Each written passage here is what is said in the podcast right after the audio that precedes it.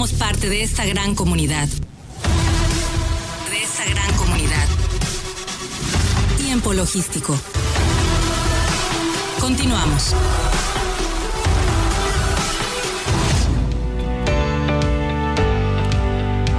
Bien, bien, muchísimas gracias ah, por continuar con nosotros. Estamos aquí de regreso en tiempo logístico y por supuesto bien agradecidos con ustedes que nos estén escuchando en este momento y le mandamos un saludo muy afectuoso a todos ustedes. Gracias eh, por escuchar tiempo logístico todos los martes de 7 a 8 de la noche. 16 eh, años llevándolo así al aire. Y bueno, eh, el cumplimiento de la carta aporte a 20 días de entrar en vigor, la maestra Verónica Sosa está aquí con nosotros ya y de verdad que siempre muy gustosos de recibirla. Verónica, Vero, bienvenida a Tiempo Logístico otra vez. Hola Paco, ¿qué tal? Muy buenas noches a todos. Gracias por la invitación nuevamente. Ah, es un honor, es un honor de verdad que estés con nosotros siempre, con tanta calidad, con tanta puntualidad y con toda tu expertise que nos compartes a todos los radioescuchas, ¿no? Ya te conocen muchos eh, y bueno, eh, Vemos que le manda saludos a Gina, pero Gina también te los manda a ti. Qué interesante que mujeres tan interesantes en la logística tengan amistad y que casualmente las tres colaboradoras de hoy eh, tengan una relación de amistad entre sí. Sí, la verdad es que es un honor hoy el programa puras casi puras mujeres, te tenemos aquí de conductor y pues mira, padrísimo compartiendo información, para mí es un honor este es formar parte de la AMA, conocer a Gina, gran aprendizaje por parte de ella, sin duda. Bueno, pero también eres parte de tiempo logístico. ya eres parte de la historia de tiempo logístico. Gracias, sí, ya varios años, varios años. Varios años. Ya. Sí. Bueno, pues eh, el cumplimiento de la carta aporte, un tema que preocupa a muchos y que los tiene tensos y que bueno, pues todavía no se termina de entender a la perfección por algunos. ¿Cómo está este tema? Pues mira, eh, ya entró en vigor, estamos a 20 días de que inicia la vigencia, esto fue a partir del primero de enero del 2022 y bueno, la sorpresa nos la dieron el 24 de diciembre eh, ese día, como regalo de Navidad, decíamos muchos, nos regalan las reglas generales de comercio exterior 2022, que entre ellas daban a conocer eh, de manera, eh, digamos, no tal cual que iba a existir una especie de prórroga, por así decirlo, a la entrada en vigor por la redacción de las reglas, incluso para la resolución miscelánea fiscal también cambiaron algunas que son las que tienen el fundamento legal de la creación del complemento de la carta aporte. Eh, esto, pues bueno, en el primer minuto del 24 de diciembre, más o menos como a mediodía ya en los preparativos de la cena, en el portal del SAT publican un comunicado en el que hacen la precisión que el periodo de transición que existirá eh, para eh, realizar pruebas pero ya entrando en vigor es del primero de enero del 2022 hasta el 31 de marzo para emitir este complemento de la carta aporte importantísimo, sin multas y sin sanciones. ¿Qué me preocupa? Que al momento he conversado con algunos transportistas, clientes del lado de la gente aduanal, es decir, varios usuarios de la cadena logística, y hay quienes eh, lo entendieron como que hay una prórroga y hasta el primero de abril incluso se tendrán que emitir este complemento de la carta aporte. Eh, me han consultado qué información debo de colocar, eh, cómo tengo que realizar este registro. Para empezar, pudiera ser a través del portal del SAT, pero estuvo fallando. Liberaron eh, una sección especial que se debe de configurar si se utiliza una, una forma gratuita de emitir este CFDI. Y He notado diversas dudas todavía en el gremio. he visto ejemplos que le piden a la gente aduanal que proporcione información al transportista cuando el agente aduanal no es quien está contratando el transportista, no es el, directamente el cliente que indica con quién hay que cargar. Y ejemplos como en el momento de colocar la información del receptor o del emisor, colocan o están colocando si es de un recinto fiscalizado, eh, el origen, el domicilio de Contecón, por ejemplo, y el destino, el patio del transportista en el que se va a guardar esa carga eh, antes de o, para esperar la unidad que se le va a llevar a destino final, ¿no? Otras dudas como este voy a liberar lo que normalmente le conocemos como el burreo de la carga del traslado de un puerto a un patio y luego lo cambio de unidad y lo mando a destino final con una sola carta aporte con multidestinos puede hacer es probable siempre y cuando sea el mismo medio de transporte que va a, salir y que sea exactamente la misma unidad con el mismo chofer. Eh, em, hay quienes al momento del día de hoy, ya 20 días que inicia el año, no están emitiendo los complementos de carta aporte eh, siguen trabajándolo de manera tradicional como se ha llevado a cabo y no quiero pensar qué va a suceder en, días posteriores, ¿no? Llegándose a la fecha, probablemente la autoridad les vaya a requerir estos eh, documentos. Cabe señalar que em, de manera muy precisa se estableció que puede ser la autoridad competente la que lleve a cabo la verificación aleatoria en los puntos de control. Ya no es precisamente el Federal de Caminos, ahora puede ser desde fiscales, la Guardia Nacional, militares, Marina. Por supuesto, tendría que existir un entrenamiento previo a, estos funcionarios, estas figuras, para que puedan realizar la, inspección de, estas cartas porte y su complemento.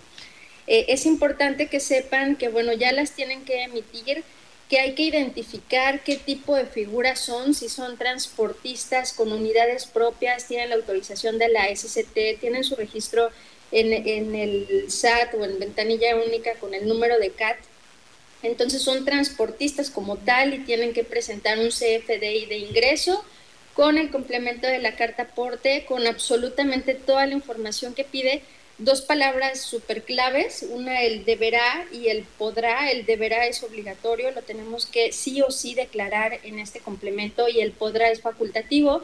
Si me pide el valor de las mercancías, eh, el, dice el usuario podrá declarar el valor de la mercancía, ¿no? Si no está siendo obligatorio, yo los invitaría a que no lo declaren para evitar algún tipo de, de confusión, que se ventile información sensible de la empresa y demás, ¿no? Eh, si son una empresa que se dedican a la prestación de los servicios de mm, coordinación logística, sí vendo un servicio de flete, pero no tengo una unidad propia. Entonces el CFDI que se emite es un, un CFDI de ingreso, pero sin complemento de la carta aporte. Y la, la clave de mm, facturación en el SAT no puede ser flete y no debe tener una retención son las principales dudas que he visto en el medio y sobre todo un poquito de, tranquilidad, que eso a mí me preocupa, porque sí deberíamos ya de estar eh, al día generando esos complementos de carta aporte, entregándolos a los usuarios, sobre todo porque existe una responsabilidad entre mm, eh, los usuarios. Platicaba Gina de la mitigación de los riesgos que deben de existir y por supuesto la comunicación debe ser mucho más cercana entre el importador, el exportador, agente aduanal y transportistas. Ya no le podemos dejar la tarea a la agente aduanal que ellos eh, resuelvan por el cliente absolutamente todas las actividades que se tienen que eh, gestionar ¿no? para el despacho. Aquí sin duda eh, tenemos que ser partícipes como cliente e importador, darle la información al agente aduanal porque probablemente va a realizar una solicitud de transporte a la naviera y la naviera, el punto de contacto es el agente aduanal y es al agente aduanal a quien le va a solicitar la, la información. Entonces sí, sí creo que, que, la comunicación debe ser mucho más estrecha, deben eh, de coordinarse quién hace qué y qué información van a, proporcionar, ¿no? Sobre todo porque... Em, ¿Qué información sugeriría que realicen una especie de carta de instrucciones en la que se indique quién es el remitente con nombre del solicitante, RFC, domicilio tal cual, eh, destinatario o el receptor a quien le vamos a entregar esa mercancía, que puede ser posible que se coloquen multidestinos, ¿no? Hoy fue un día un poco caótico en Manzanillo, hoy 20 de enero, algo pasó, eh, una situación extraordinaria, no hubo como tal una caída del sistema, realmente es algo inexplicable, ¿por qué, por qué se pararon, por qué no permitían el acceso y demás, ¿no? ¿Y esto a qué conlleva? Esto es un muy buen ejercicio. Bueno, yo tengo entendido que en ese sentido estaban haciendo un trabajo de logística como de carrusel. Eh, ah. Creo que eh, antes de que yo me manifieste en ese sentido, pues me gustaría más investigar de fondo eh, ese asunto y ese fenómeno que pasó atípico el día de hoy. Este, porque bueno, pues sabes que nos gusta informar con responsabilidad. Pero adelante, Vero. Es algo que, lo quiero tomar como ejemplo porque ¿qué sucede? Una situación totalmente atípica que no teníamos previsto. A veces sabemos, bueno, va a haber un operativo, va a existir alguna situación particular, ¿no? Pero hoy fue totalmente atípico. ¿Y qué pasa? ¿Cómo impacta en el complemento de la carta aporte? Probablemente esa unidad que iba a entrar a cargar en ese trayecto se le poncha la llanta o al chofer este, le mandan hablar porque tiene una situación de emergencia personal o del trabajo y se tiene que retirar.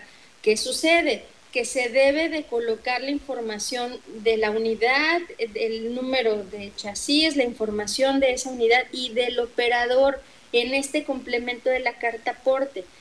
En este periodo todavía estamos, digamos, en, en prueba, no fue prórroga, ya entró en vigor y de manera sencilla pues se puede solicitar ese, ese cambio, ¿no? Pero ¿qué implica? Si ya tengo elaborada la carta aporte con su complemento, tendría que cancelar esa carta aporte, generar una nueva y sustituir, o bueno, ya no sustituir, sino declarar los datos nuevos de la unidad del medio de transporte o del chofer. Algo que pasaba ya en la generación de, de los DODAS, pero bueno, ahora implica que ya no es directamente en un sistema de la agencia aduanal. Tendríamos que eh, declararlo de manera previa en este complemento de la carta aporte. Y lo comento porque en las reglas generales de comercio exterior tenemos eh, un par de reglas, la 3133, eh, del despacho de mercancías sin la presentación del pedimento impreso, que ya desde hace varios años estamos utilizando el DODA. Bueno, esta regla tuvo una reforma también y ahora se incorporó un inciso G en el que piden declarar el folio fiscal del CFDI. ¿Qué sucederá en cuanto ya entre como tal con la aplicación de las infracciones y sanciones? Bueno, que además de la información que le proporcionemos al transportista, el transportista tendría que notificarle al agente aduanal el número del CFDI para que lo suba al DODA. Y si no lo sube al DODA, pues bueno, no se podrá llevar a cabo la, lectura de este código QR para la activación del mecanismo de selección automatizada y bueno, pueden suceder situaciones diversas de retraso de la operación, ¿no?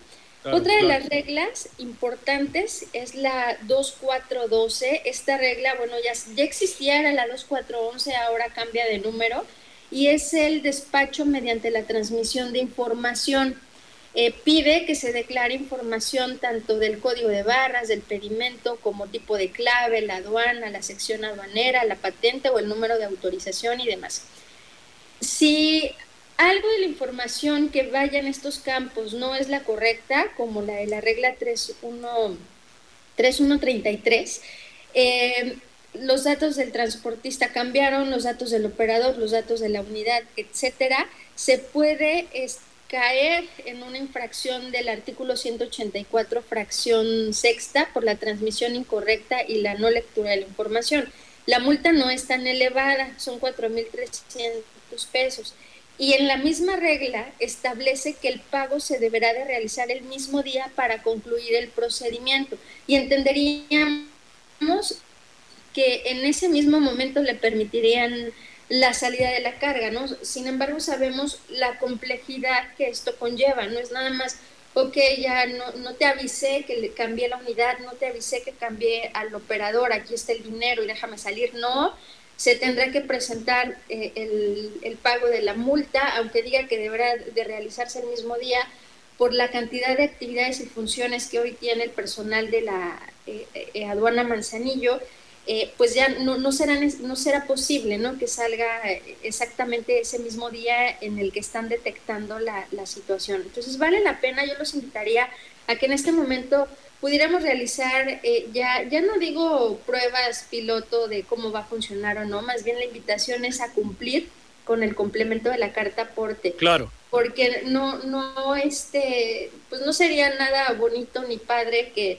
llegado el momento el SAT nos vaya a hacer algún requerimiento por todas las eh, los CFDIs emitidos que no llevaban complemento, que iban incorrectos, en ese periodo de prueba precisó, no habrá multas, pero no sabemos qué pueda pasar después, ¿no? Entonces más pues vale que identifiquemos qué tipo de figura somos, qué tipo de CFDI tengo que ingresar, que realizar, perdón, de ingreso con complemento de carta aporte o si soy agencia banal y tengo transporte propio para los traslados, entonces perfecto, realizo el CFDI, pero de traslado con el complemento de la carta aporte. Y si me dedico a la prestación de servicios logísticos y no tengo unidades propias, tendría que presentar ese CFDI de ingreso sin complemento carta aporte y con la clave de coordinación logística. No pudiera yo utilizar en ese supuesto la, clave de, flete, del servicio que estoy prestando de flete. Pues muy bien, y pero pues este, yo creo que sería interesante que también les comentes a los transportistas que en ese sentido, eh, para poderlos capacitar, para poderles dar eh, toda una capacitación importante para poder hacer eh, pues todo esto exitosamente, pues te contacten. ¿Dónde te pueden encontrar, amiga?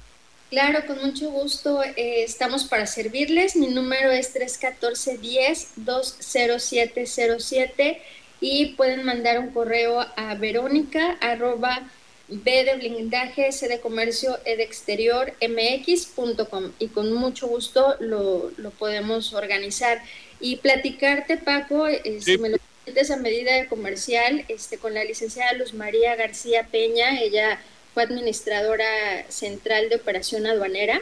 Eh, hemos estado realizando diversos talleres, curiosamente eh, fuera del estado de Colima nos han contratado mucho en frontera, en otros estados, para este tipo de talleres, ¿no? y aunque las dos estamos de manera local, eh, no hemos tenido este, tanto acercamiento, probablemente por las agendas, pero si hoy nos escuchan transportistas, con mucho gusto estamos para servirles, orientarles y, llevarlos más allá de, decirles qué tipo de complemento les aplica, ¿no? Porque están algunos perdiendo de vista la complejidad por la relación que se tiene con la operación aduanera.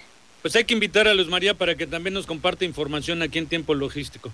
Por supuesto que sí. Pero te manda saludos Dani Cabrera, bueno, eh, manda saludos a ambos y dice que es un excelente programa. Bueno, pues sí, porque estás participando, participó Gina, lo engrandecen. Muchas gracias. Dani, qué gusto saludarte. Saludos. Bueno, también Luz María dice, Vero Sosa, excelente especialista. Y en equipo somos mejor. qué bueno. Te mando abrazos y muchos agradecimientos. Muchas gracias. Hasta la próxima. Chao. Bueno, eh, vamos a continuar nosotros. Eh, nos vamos a ir un corte, pues no sin antes decirles que eh, el segmento que sigue va a estar muy interesante con la maestra Carla Andrea García Robledo. Vamos a un corte, pero por favor no le cambie, porque está usted en tiempo logístico. Somos la voz del comercio exterior. Tiempo logístico. Permanece con nosotros.